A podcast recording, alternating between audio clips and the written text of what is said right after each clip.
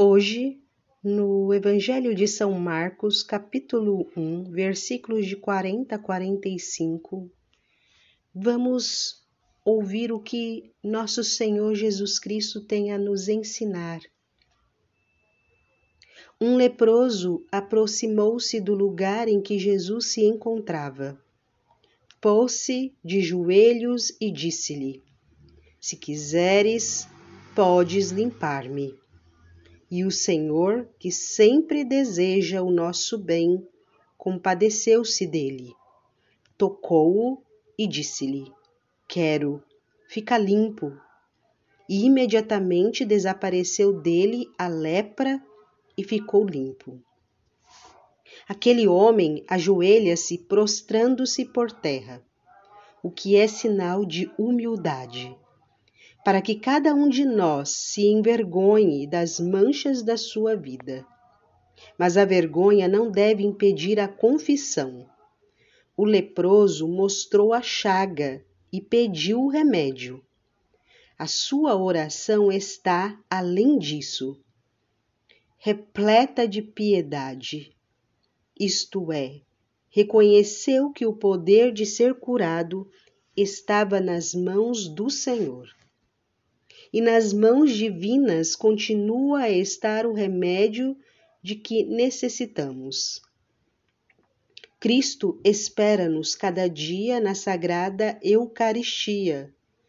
Está ali verdadeira, real e substancialmente presente, com seu corpo, sangue, alma e divindade encontra-se ali com todo o resplendor da sua glória, pois Cristo ressuscitado já não morre. O corpo e a alma permanecem inseparáveis e unidos para sempre à pessoa do Verbo. Todo o mistério da encarnação do Filho de Deus está contido na hóstia santa em toda a riqueza profunda da sua santíssima humanidade e na infinita grandeza da sua divindade, ambas veladas e ocultas. Na Sagrada Eucaristia encontramos o mesmo Jesus Cristo que disse ao leproso: Quero, fica limpo.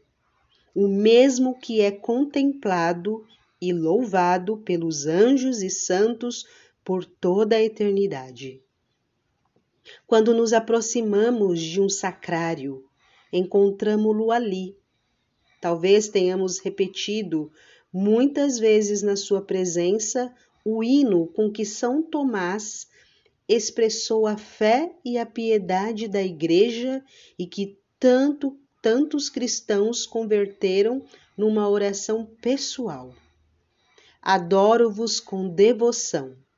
Deus escondido, que sob estas aparências estais presente. A vós se submete o meu coração por inteiro, e ao contemplar-vos se rende totalmente. A vista, o tato, o gosto enganam-se sobre nós, mas basta o ouvido para crer com firmeza Creio em tudo o que disse o Filho de Deus. Nada de mais verdadeiro que esta palavra de verdade. Na cruz estava oculto a divindade, mas aqui se esconde também a humanidade. Creio, porém, e confesso uma e outra, e peço que pediu o ladrão arrependido. Não vejo as chagas como as viu Tomé, mas confesso que sois o meu Deus. Fazei que eu creia mais e mais em vós, que em vós espere que, que vos ame. Esta maravilhosa presença de Jesus entre nós deveria renovar a nossa vida a cada dia. Quando recebemos, quando visitamos, podemos dizer em sentido estrito: Hoje estive com Deus. Tornamo-nos semelhantes aos apóstolos e aos discípulos, às santas mulheres que acompanhavam o Senhor pelos caminhos da Judéia e da Galiléia. Não é outro. Mas está de outro modo, costumam dizer os teólogos. Encontra-se aqui conosco, em cada cidade, em cada vilarejo. Com que fé o visitamos? Com que amor o recebemos? Como preparamos a nossa alma e o nosso corpo quando vamos comungar? São Tomás de Aquino ensina que o corpo de Cristo está presente na Sagrada Eucaristia, tal como é em si mesmo. E a alma de Cristo está presente com a sua inteligência e vontade. Excluem-se apenas aquelas relações que dizem respeito à quantidade, pois Cristo não está presente na hóstia santa do modo como uma quantidade está localizada no espaço. Está presente com o seu corpo glorioso de um modo misterioso e inexplicável. A segunda pessoa da Santíssima Trindade está, pois, nesse sacrário que podemos visitar todos os dias, talvez muito perto da nossa casa ou de do escritório na capela da universidade, do hospital em que trabalhamos ou do aeroporto, e está presente com o soberano poder da sua divindade. Ele, o Filho unigênito de Deus, em cuja presença tremem os tronos e as dominações, por quem tudo foi feito e que tem o mesmo poder, sabedoria e misericórdia que as outras pessoas da Santíssima Trindade permanece perpetuamente conosco, como um de nós, sem nunca deixar de ser Deus. Efetivamente, no meio de vós está quem vós não conheceis.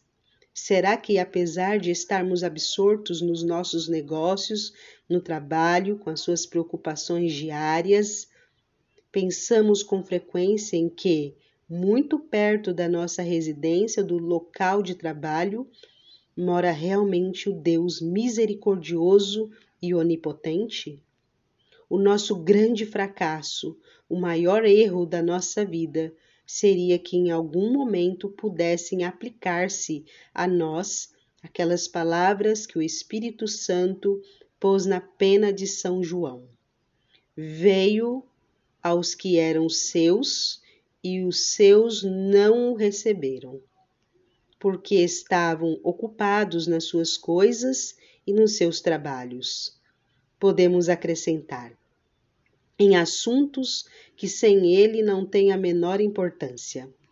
Mas fazemos hoje o propósito firme de permanecer com um amor vigilante, alegrando-nos muito quando vemos a torre de uma igreja fazendo durante o dia muitas comunhões espirituais, atos de fé e de amor manifestando o nosso desejo de desagravar o Senhor por aqueles que passam ao seu lado sem lhe dirigirem um pensamento sequer.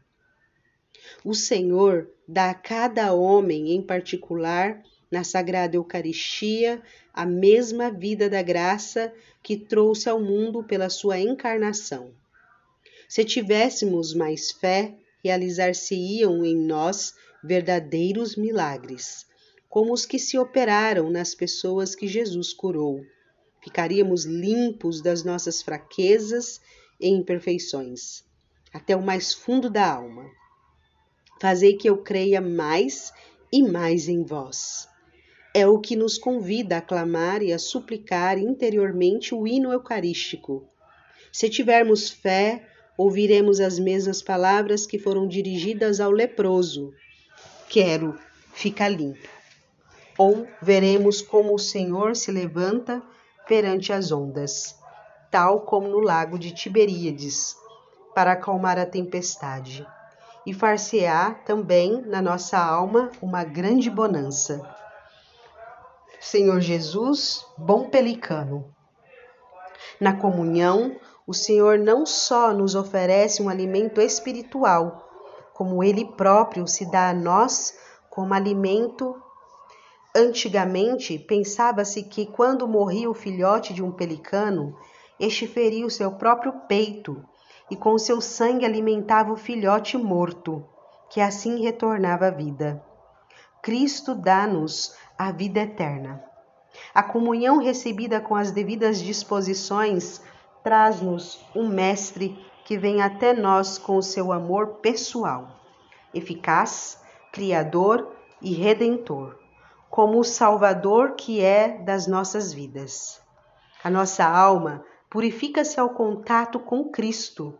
Obtemos então o vigor necessário para praticar a caridade para viver exemplarmente os deveres próprios, para proteger a nossa pureza, para realizar o apostolado que ele mesmo nos indicou. A Sagrada Eucaristia é o remédio para as fraquezas diárias, para esses pequenos desleixos e faltas de correspondência que não matam a alma, mas a debilitam e conduzem à tibieza. Faz-nos vencer as nossas covardias. Na Sagrada Eucaristia, Jesus espera-nos para restaurar as nossas forças. Vinde a mim, todos os que estáis fatigados e sobrecarregados, e eu vos aliviarei. Jesus não exclui ninguém. Vinde a mim todos. Se alguém quiser aproximar-se de mim, eu não lançarei fora.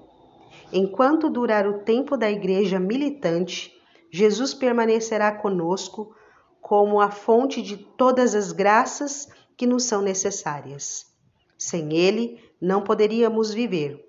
Com palavras de São Tomás, em outra oração, podemos dizer a Jesus presente na, na Sagrada Eucaristia: Aproximo-me de vós como um doente, do médico da vida, como um imundo da fonte de misericórdia como um cego da luz da claridade eterna, como um pobre necessitado do Senhor do céu e da terra.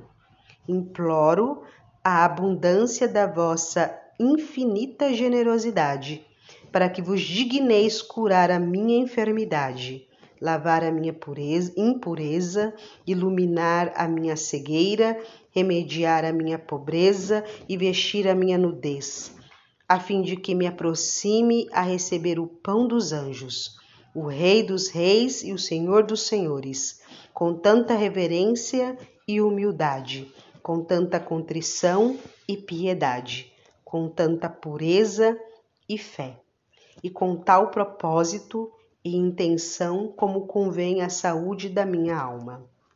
A Virgem Maria, nossa mãe, anima-nos sempre a relacionar-nos cada vez mais intimamente com Jesus sacramentado.